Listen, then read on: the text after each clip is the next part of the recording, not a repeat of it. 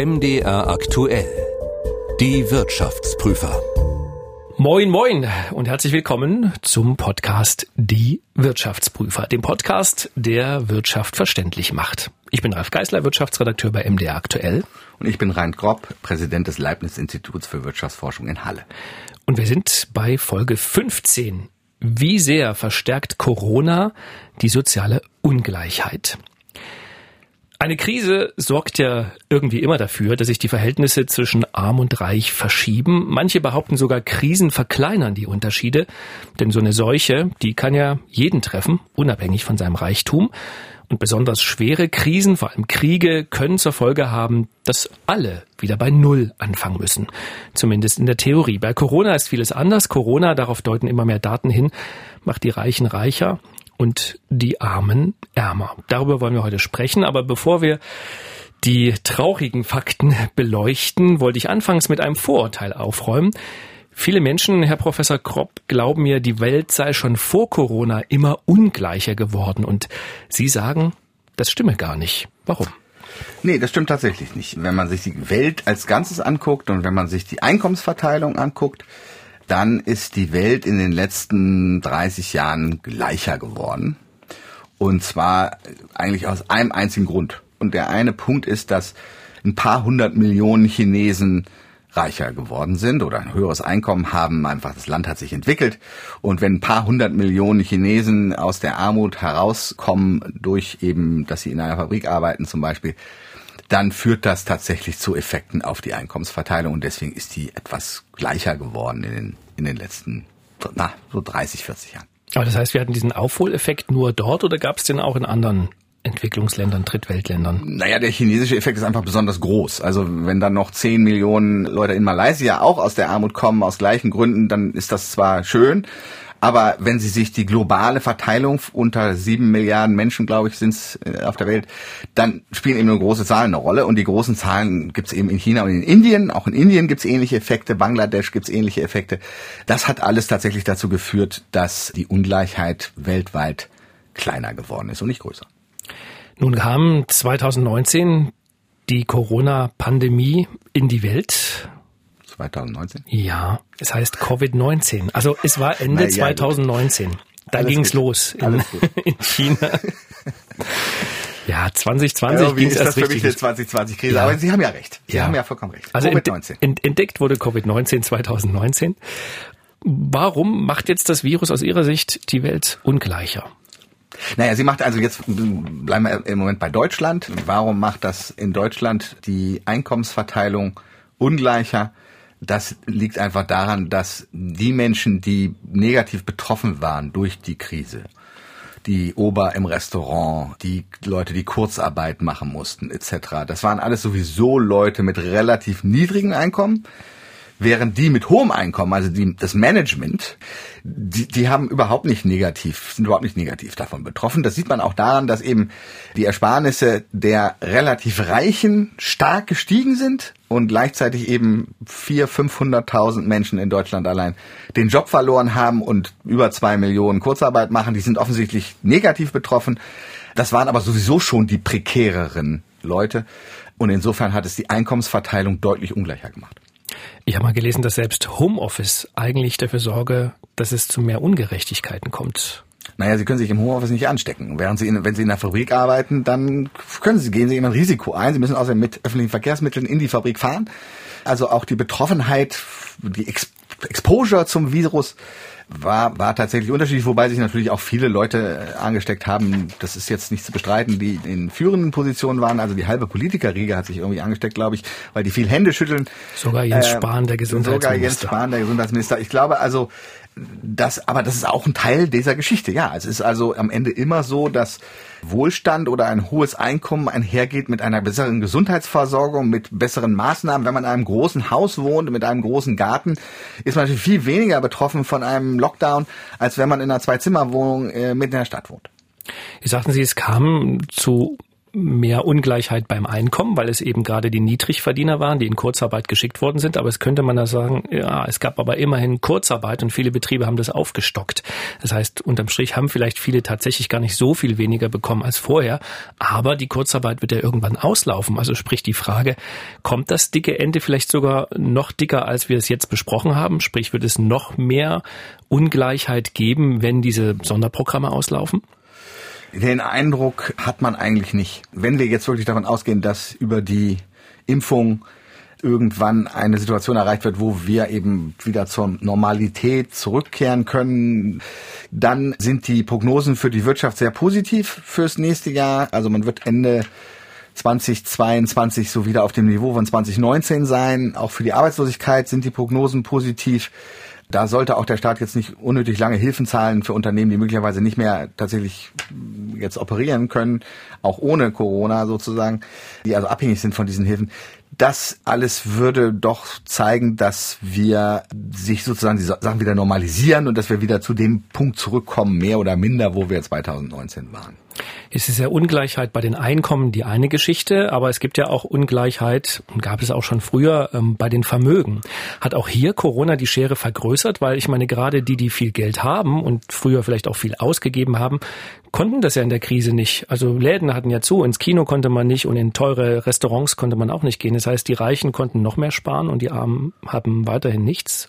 Ist das so? Das ist so. Sie haben es jetzt sehr plakativ ausgedrückt, aber ja, das ist tatsächlich so. Erstens ist es natürlich so, dass das Vermögen der unteren 50, 60 Prozent der Bevölkerung mehr oder minder null ist. Das einzige Vermögen, was sie haben, ist sozusagen der Rentenanspruch, den sie haben gegenüber dem Staat aber sie haben selber kaum Vermögen aufgebaut. Also das Vermögen ist dann so eher um die 10.000 Euro äh, Gesamtvermögen.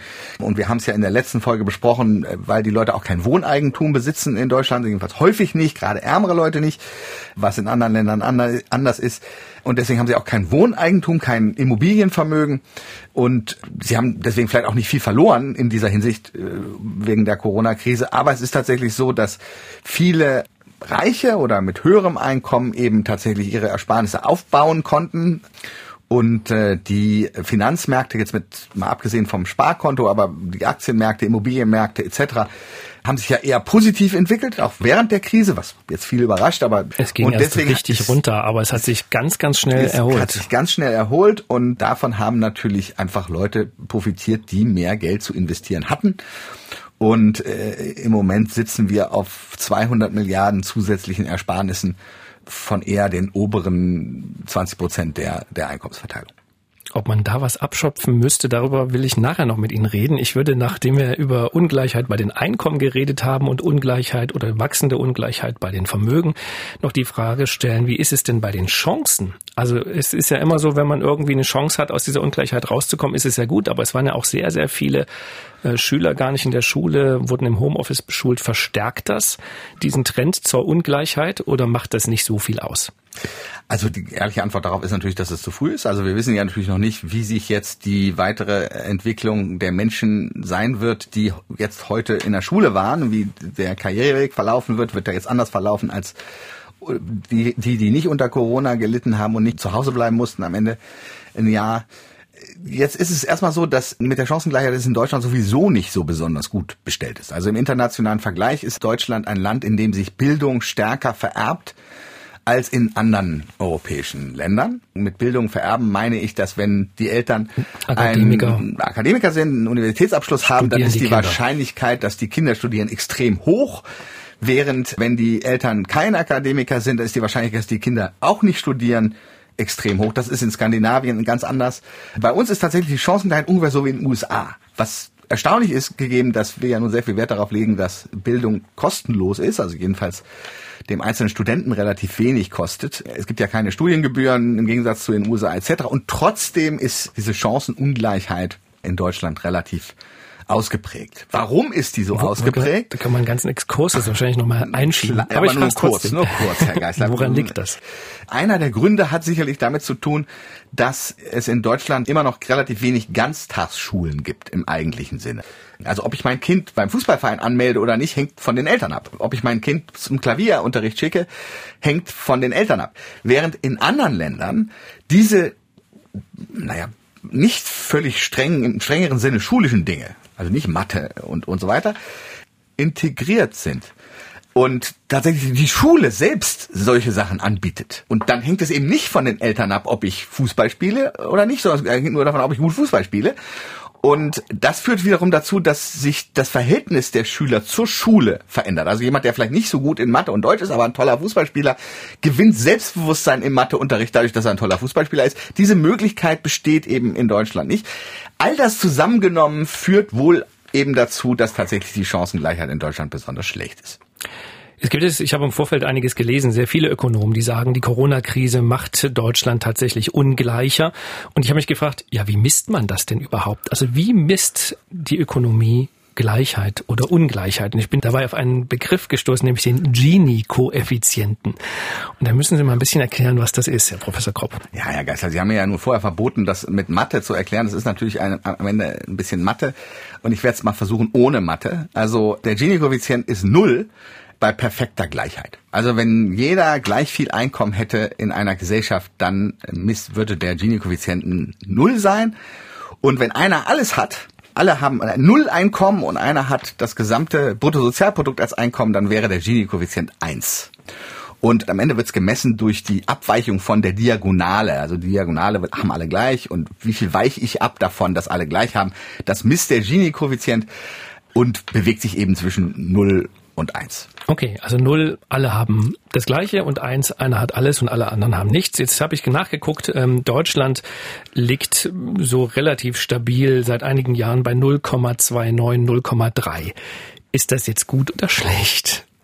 Naja gut, das, damit müssen wir das einfach vergleichen. Ne? Wir müssen es mit irgendwelchen anderen Ländern vergleichen. Ähm, damit ist Deutschland so ziemlich der Durchschnitt in Europa. Also mehr oder minder genau wie der Durchschnitt. Es gibt eine Reihe von Ländern, die sind gleicher, also haben einen niedrigeren Gini-Koeffizienten. Slowenien, ein paar skandinavische Länder.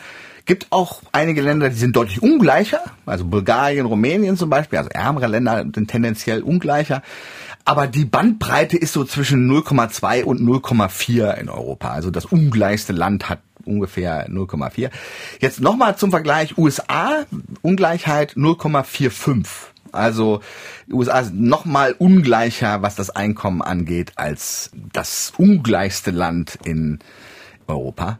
Insofern Mittelfeld.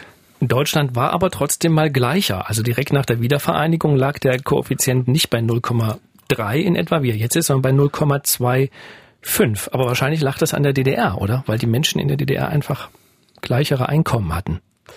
Ja, ich, ich denke mal schon, ich, man muss ja sagen, dass das so einfach alles nicht so einfach zu messen ist. Es gibt da alle möglichen Feinheiten. Da könnten wir jetzt so eine ähnliche Diskussion haben, wie wir die hatten über die Inflation. Wie messe ich die Inflation? Weil es auch um die Transferzahlungen des Staates geht. Also der Staat gleicht ja Ungleichheit aus und rechnet diese, diese Transferzahlung jetzt mit ein oder auch Subventionen, die Leute erhalten für irgendwas. Und ich glaube, dass in dieser Wiedervereinigungszeit das einfach ein bisschen schwierig zu messen war. Also man wusste vielleicht gar nicht so genau, was eigentlich die, die, Einkommen einiger Leute war. Insofern würde ich das jetzt nicht so ernst nehmen. Ich glaube, die Ungleichheit in Deutschland hat sich jetzt nicht, die Einkommensungleichheit hat sich in Deutschland jetzt nicht fürchterlich verändert in den letzten 20, 30 Jahren.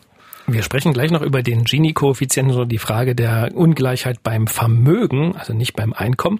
Vorher möchte ich aber noch einen kleinen Podcast-Hinweis geben.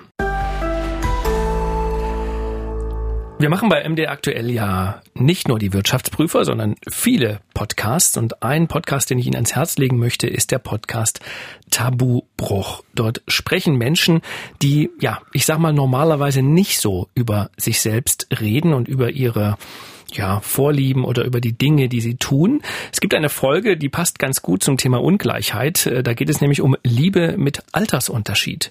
Um den, wie man manchmal sagt, den Großvaterkomplex. Sie ist acht und, nein, sie ist 18. Sie ist 18, er 59. Milene und Henry trennen also 41 Jahre. Sie lernten sich im Internet kennen und anschließend lieben. Nun sind sie verheiratet und für ihre Liebe mussten sie einiges aufgeben und gegen viele Vorurteile kämpfen. Wie das sozusagen ist, wenn sich eine 18-Jährige in einen 59-Jährigen verliebt, das können Sie hören im Podcast Da Bubruch. Da sprechen beide offen darüber. Hören Sie gern mal rein. Von der Ungleichheit in Paarbeziehungen zurück zur Ungleichheit in der Gesellschaft und äh, insbesondere in der Ökonomie. Wir haben über ähm, Einkommensungleichheit gesprochen und den Gini-Koeffizienten, aber es gibt natürlich auch Ungleichheit, darüber hatten wir eingangs auch schon geredet, beim Vermögen. Und wenn man sich da den Gini-Koeffizienten anguckt, das ist ganz interessant. Da ist nämlich Deutschland nicht so, dass man sagt, ja, das ist schon ganz okay, sondern da liegt Deutschland laut EZB bei 0,74. Oder ich versuche es mal in anderen Worten zu sagen, die OECD sagt, die 10 Prozent der reichsten Deutschen besitzen 60 Prozent des Vermögens. Ist Deutschland bei der Vermögensverteilung zu ungleich? Also Deutschland ist da auch wieder mehr oder minder im Mittelfeld. Also ist jetzt nicht ein besonders, was das Vermögen angeht, ein besonders ungleiches Land. Klingt ähm, aber so. Also 0,74 klingt. Äh, es ist jedenfalls die Vermögensungleichheit ist unglaublich viel größer als die Einkommensungleichheit, habe ich eben auch schon kurz erwähnt. Es ist einfach so, dass eine große Mehrheit der Menschen gar kein Vermögen hat. Tatsächlich ist es in einigen anderen Ländern besser, einfach dadurch diese, diese Eigentümerquote beim Wohneigentum ist höher, dann besitzen sie immerhin diese Wohnung, das ist dann Vermögen. In Deutschland mieten die Leute eher, das heißt, sie haben keins. Das ist typisch für viele Länder und tatsächlich ist es aber eben vielleicht tatsächlich besorgniserregender, dass sich das sogar noch weiter verschlechtert hat.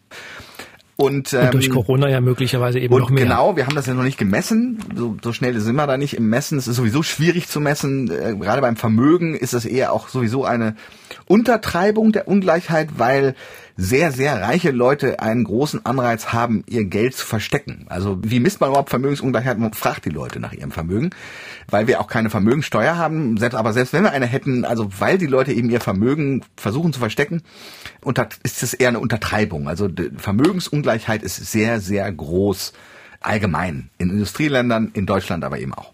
Aber wer Sie es nun gerade ansprachen, Vermögenssteuer. Und wenn wir jetzt wissen, die Vermögensungleichheit ist hoch und sie ist sogar noch größer geworden, wäre das nicht Zeit, sie wieder einzuführen? Naja, wir haben ja eine eigene Folge gemacht, lieber Herr Geisler, zu Steuern, in dem ich argumentiert habe und Sie haben mir da zugestimmt damals, dass das Vermögenssteuer insofern ein Problem ist, weil es eben sehr viele Unternehmensbesitzer betrifft, die dann Teile ihres Unternehmens verkaufen müssen oder also Darüber hinaus führt es eben dazu, dass die Leute ihr, ihr, Geld verstecken, noch mehr verstecken, als sie es ohnehin tun, schaffen es eben ins Ausland, auf irgendein Steuerparadies, nach Monaco, weiß der Däubel, wohin gerade eben diese reichen Leute, die man ja nun damit treffen will. Es ist wahrscheinlich nicht der richtige Weg. Es ist tatsächlich so, dass ähm, da der Königsweg eher wäre, eben Wohneigentum zu ermutigen. Also zu sagen, Steueranreize zu schaffen dafür, dass Leute ihre eigene Wohnung erwerben, weil das eben zu Sparen führt. Zwangssparen. Man muss die Hypothek wieder zurückzahlen und man hat sogar was noch in der Rente davon. Das wäre wahrscheinlich der sinnvollere Weg, als jetzt den Reich was wegnehmen zu wollen. Man sollte eben das, den Vermögensaufbau fördern, auch durch Finanzbildung, also dass die Leute verstehen, dass das Geld auf einem Nullzins-Sparkonto zu parken wahrscheinlich keine so gute langfristige Idee ist. Solche Sachen, ich glaube, da kann man mehr erreichen, als jetzt irgendwelchen Leuten versuchen, was wegzunehmen. Gerade den Leuten, die sich dann wirklich, für sie es sich dann lohnt, sozusagen da äh, sehr komplizierte Mechanismen zu erfinden, um diese Steuern eben nicht zu bezahlen. Aber wäre es nicht plausibel zu sagen, gerade wenn die Corona-Krise dazu geführt haben sollte, dass die Vermögen noch weiter angewachsen sind, dass einige noch mehr verdient haben oder mehr verdient haben als andere, zu sagen, das schöpfen wir jetzt auch wieder ab? Zu Sie Teilen unterscheiden jetzt wieder nicht zwischen, dass jemand Einkommen, nämlich verdient hat, das ist nicht so klar, da gibt es vielleicht auch größere Unterschiede. Wie gesagt, es ist einfach äh, praktisch sehr, sehr schwierig, Vermögen zu besteuern aus diesen Gründen, die ich eben schon genannt habe, mit den Unternehmen und mit der Tatsache, dass das Vermögen dann plötzlich verschwindet. Und das wollen wir vielleicht auch nicht. Also es ist ja eigentlich gut, wenn es Ersparnisse gibt, weil diese Ersparnisse ja irgendwo investiert sind. Das heißt, es ist tatsächlich Geld, was für Unternehmen bereitsteht, die dann investieren können. Und das erhöht ja tatsächlich auch das Wachstum. Damit kommt da indirekt auch wieder was für jeden rum. Ich bin da nicht der Meinung, dass das eine, eine, wir nehmen denen jetzt was weg, irgendjemandem wirklich viel hilft. Die Steuerannahmen wären sehr begrenzt und es hätte wahrscheinlich ziemlich viele negative Effekte, Nebeneffekte. Man sollte eher Vermögensaufbau der unteren Teile der Einkommensverteilung fördern. Das, glaube ich, wäre der, der wichtigere Weg, um das zu verändern. Aber es würden ja wahrscheinlich viele als gerecht empfinden, wenn Vermögen, das durch eine Krise sozusagen dazugekommen ist, zumindest anteilig wieder vom Staat eingezogen wird. Naja, es ist dazugekommen, weil die Leute nichts nicht konsumieren konnten Ne? Ja, also oder weil die Aktienkurse halt so stark gestiegen sind. Ja, ich, ich würde mal sagen, wo, den Effekt, über den wir jetzt reden, ist nicht der Aktienkurseffekt, sondern der Effekt ist tatsächlich der. Sie konnten mehr sparen, weil sie es nicht ausgeben konnten. Genau. Mussten mehr sparen, weil sie es nicht ausgeben konnten. Und insofern möchte man ja auch, dass jetzt eben in den nächsten Jahren die Sparvermögen ausgegeben wird, weil das natürlich wiederum der Wirtschaftswachstum zugutekommt. Also es ist nicht so ganz klar, dass man das nun den Leuten wegnehmen will, sondern man will es eigentlich der Wirtschaft zugutekommen lassen, nämlich genau der Wirtschaft, Teilen der Wirtschaft, die eben gelitten haben, besonders unter der Corona-Krise. Das heißt, man will ja, dass die Leute es ausgeben, indem sie ins Kino gehen oder in ein Restaurant. Ich halte jetzt ganz wenig davon, da jetzt irgendwas abschöpfen zu wollen. Ich glaube, das hätte eher negative Effekte. Trotzdem stellt sich ja die Frage, ob man, wenn wir jetzt sozusagen konstatieren, durch Corona hat die Ungleichheit zugenommen, ob man dann nicht irgendwas machen müsste, staatlicherseits, um das wieder zurückzudrehen.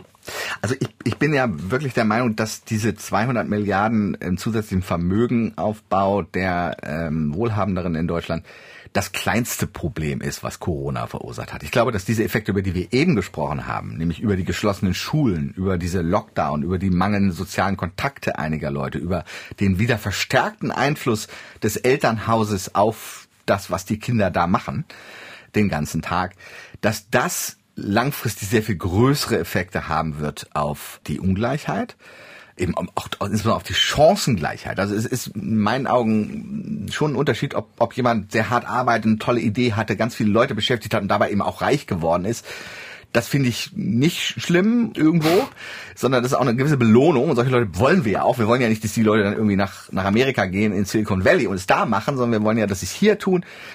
Deswegen ist das nicht der richtige Weg, da jetzt dran rumzudrehen und denen versuchen, das Geld wegzunehmen, sondern man sollte eben die Chancen haben, dass jemand, der aus einem Arbeiterhaushalt kommt, tatsächlich die gleichen Chancen hat wie jemand, der aus einem Akademikerhaushalt kommt. Und da sollte der Staat investieren in wahrscheinlich die Integration von sozialen Dingen in die Schule, in, in Ganztagsschulen, in auch frühkindliche Bildung äh, und solche Dinge. Das, glaube ich, ist viel wichtiger langfristig für die Vermögens- und Einkommensverteilung, als jetzt kurzfristig da irgendjemandem irgendwas wegzunehmen. Also keine Vermögenssteuer.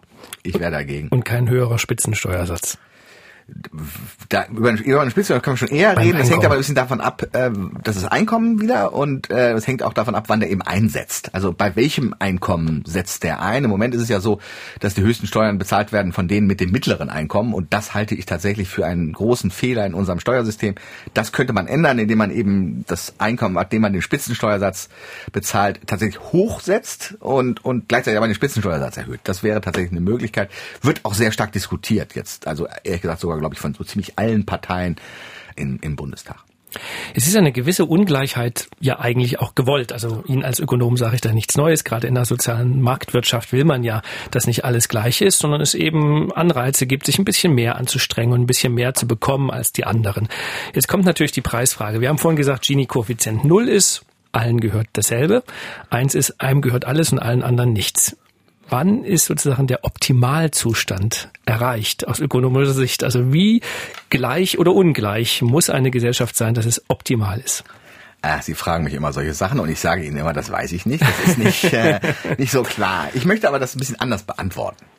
Ich glaube, dass selbst wenn wir jetzt zwei Länder haben mit gleicher Ungleichheit, also der Gini-Koeffizient ist gleich, ja, 0,3, aber in einem Land ist es so, dass die armen Leute sind ihr ganzes Leben lang arm. Bleiben arm. Also ich bekomme am Anfang irgendwie einen schlechten Job und diesen schlechten Job halte ich mein ganzes Leben lang und ich, das, da tut sich nichts. Während in dem anderen Land sind die Armen irgendwelche Studenten, die in Studentenwohnungen hausen, aber die haben eben ein, das, das Einkommensprofil im Lebensablauf. Wenn die arm sind mit 20, aber mit 50 nicht, dann ist ein 0,3 äh, Ungleichheitskoeffizient eigentlich vielleicht gar nicht so verkehrt. Es geht also auch wieder darum, ob, die, ob es noch Chancen gibt für Menschen, sich zu bewegen innerhalb der Einkommensverteilung. Und je mehr Bewegung es gibt innerhalb der Einkommensverteilung, dass also gerade im Lebensablauf die Leute eher tendenziell eben noch sich nach oben bewegen im Einkommen, dann ist eigentlich Ungleichheit gar nicht so verkehrt, weil es euch richtigen Anreize bietet. Also wenn ich hart arbeite, dann kriege ich einen besseren Job. Während in einer Gesellschaft, wo wenn ich hart arbeite, passiert gar nichts mit meinem Einkommen, dann ist das eine schlimmere Ungleichheit. Und ich glaube, das ist etwas, was die Politik nicht gut versteht. Die sieht die Einkommensverteilung als etwas Statisches. Also wenn einer arm ist, ist er immer arm. Das ist, muss aber gar nicht so sein, kann so sein, aber darüber sollte sich die Politik Gedanken machen. Und das ist auch wieder Chancenungleichheit, dass eben Leute eine Chance haben, sich in ihrem Beruf zu entwickeln und zu entfalten. Denken Sie denn, dass diese Zunahme an Ungleichheit, dass sich das von alleine in Deutschland zumindest wieder nivellieren wird? Oder glauben Sie, dass das, was Corona sozusagen an Effekten hatte, wird erstmal so bleiben? Also ich glaube, dass tatsächlich dieser Einkommenseffekt, dass also die in den höheren Jobs, höheren Positionen, besser bezahlten Positionen eher keine Kurzarbeit gemacht haben und auch ihren Job nicht verloren haben, und dass die, die eben ihren Job verloren haben und, und Kurzarbeit gemacht haben, eher niedrig bezahlt waren. Dieser Effekt wird sich wieder ausgleichen. Also das, das, die Kurzarbeit wird irgendwann zu Ende sein und ich denke auch, dass wir, äh, was die Arbeitslosenquote angeht, im nächsten Jahr wieder da sein werden, wo wir vor der Krise waren. Das ist insofern alles gut. Wo sich eben nichts ausgleicht, das ist eben genau diese Frage mit der schulischen Bildung, mit der Chancengleichheit, wo eben Kinder jetzt durch dieses eine Jahr zu Hause möglicherweise sehr langfristige Konsequenzen haben im Sinne von ihrer Bildung, mit ihren Chancen, äh, Abitur zu machen, an eine Universität zu kommen, obwohl ihre Eltern eben nicht an der Uni waren. Solche Effekte, glaube ich, darüber sollten wir uns sehr große Gedanken machen, wobei es da auch nicht so einfach ist, was jetzt das Rezept ist. Also was sollten wir da jetzt machen, genau, ist nicht klar. Aber ich könnte mir vorstellen, dass deswegen tatsächlich die Einkommensungleichheit in Deutschland tendenziell in den nächsten Jahren zunehmen wird. Und es ist nicht klar, was der Staat da für ein Wundermittel hat, um dieses Corona-Problem, was durch Corona entstanden ist, durch den Lockdown entstanden ist, zu lösen. Und da muss ich sagen, fand ich auch die Diskussion über den Lockdown, also Lockdown so irgendwie was, das ist eigentlich okay, solange wir Hilfen zahlen, passiert ja eigentlich nichts. Das habe ich immer für sehr falsch gehalten, weil ich glaube, dass es tatsächlich diese Effekte geben wird. Und jetzt ist das Kind ein bisschen im Brunnen. Weil Kinder nicht zur Schule gehen. Konnten. Kinder sind ein Jahr lang nicht zur Schule gegangen und das hat sehr unterschiedliche Effekte gehabt in unterschiedlichen Haushalten und das ist gerade wieder eine Funktion des Einkommens. Also in höheren Einkommen hatten die bessere Verhältnisse zu Hause als eben bei niedrigen Einkommen. Das heißt, die Auswirkungen sind für solche Kinder, die in Akademikerhaushalten waren, sehr viel geringer als die Auswirkungen es sind für Kinder in Arbeiterhaushalten. Und das ist wirklich ein großes Problem, mit dem wir uns in den nächsten Jahren auseinandersetzen müssen. Und ich glaube, da gibt es auch kein Patentrezept, wie wir das jetzt ausgleichen können. Also man kann ja die Zeit nicht zurückdrehen. Wir haben ja begonnen mit einem Blick auf die Welt und der Frage, ob die Welt vor Corona eigentlich tatsächlich immer ungleicher geworden ist. Da hatten Sie gesagt, nein, äh, das, das stimme nicht, dieser Eindruck ist falsch. Und ich würde ganz gerne am Ende auch nochmal auf die Welt gucken, weil es ist ja nicht nur so, dass es in Deutschland Probleme gibt und Corona zu sozialen Verwerfungen geführt hat. In anderen Ländern ist es deutlich dramatischer. Also in Tunesien droht die Demokratie nach einem Putsch ähm, in einer schweren Wirtschaftskrise gerade zusammenzubrechen. Es gibt Massenproteste wegen Armut in Kolumbien, Südafrika, in Thailand. Was kann der ja immer noch auch nach der Krise wohlhabende Westen denn tun, damit diese Länder sich stabilisieren? Naja, ich meine, da kommen wir dann zurück auf eine andere Diskussion, die wir schon geführt haben, Herr Geisler, nämlich über die Effekte der Globalisierung. Wenn es tatsächlich so ist, dass wir die Globalisierung zurückfahren, wenn wir also Fabriken in Tunesien, in Kolumbien, um jetzt die Länder zu nennen, die, die Sie erwähnt haben. Wenn wir da die Fabriken, wenn Volkswagen oder ein deutsches Unternehmen jetzt da die Fabriken schließt und diese Fabriken zurück nach Deutschland holt, was ja so ein bisschen die Diskussion ist im Moment, dann ist es natürlich so, dass die, wir diese Effekte in diesen Ländern noch verstärken. Also dann machen wir es noch schlimmer. Und es ist tatsächlich so, dass das beste Entwicklungshilfeprogramm der Welt die Globalisierung war, nämlich dass wir Produktion in diese Länder ausgelagert haben. Manchmal nicht zu perfekten Bedingungen, ganz klar, aber äh, grundsätzlich war das ein positiver Einkommenseffekt. Deswegen sind so viele Chinesen aus der Armut gekommen. Deswegen ist die weltweite Einkommensverteilung so viel gleicher geworden. Das heißt, dieser Trend weg von der Globalisierung wäre tatsächlich genau der falsche Weg. Das heißt, wir sollten also da sagen, die Globalisierung hilft eben anderen Ländern, mehr als jetzt, sagen wir mal, das äh, Entwicklungshilfebudget von 0, ich weiß gar nicht, was es im Moment ist, 0,5 Prozent vom BIP auf so 0,6, hm. ja, 0,6 Prozent, genau. so ungefähr, glaube ich. Ähm, 0,6 Prozent zu erhöhen, ich, das glaube ich nicht, dass das viel bringt, sondern wir sollten den Menschen eine Chance geben. Und äh, das tun wir am besten, indem wir Produktion tatsächlich dort haben, wo sie billiger stattfinden kann. Herr Professor Kropp, vielen Dank. Ich, ich glaube, mich. das war jetzt ein, Ein fast schon epischer Blick abschließend auf die Welt. Aber Dankeschön für Ihre Einschätzung. Wir hören uns wieder in drei Wochen. Wenn Sie uns bis dahin schreiben wollen, dann tun Sie das gern an wirtschaftsprüfer.mdraktuell.de. Bis dahin. Tschüss. Die Wirtschaftsprüfer. Der Podcast, der Wirtschaft verständlich macht, erscheint zweimal im Monat auf mdraktuell.de, in der ARD Audiothek, bei YouTube und überall, wo es Podcasts gibt.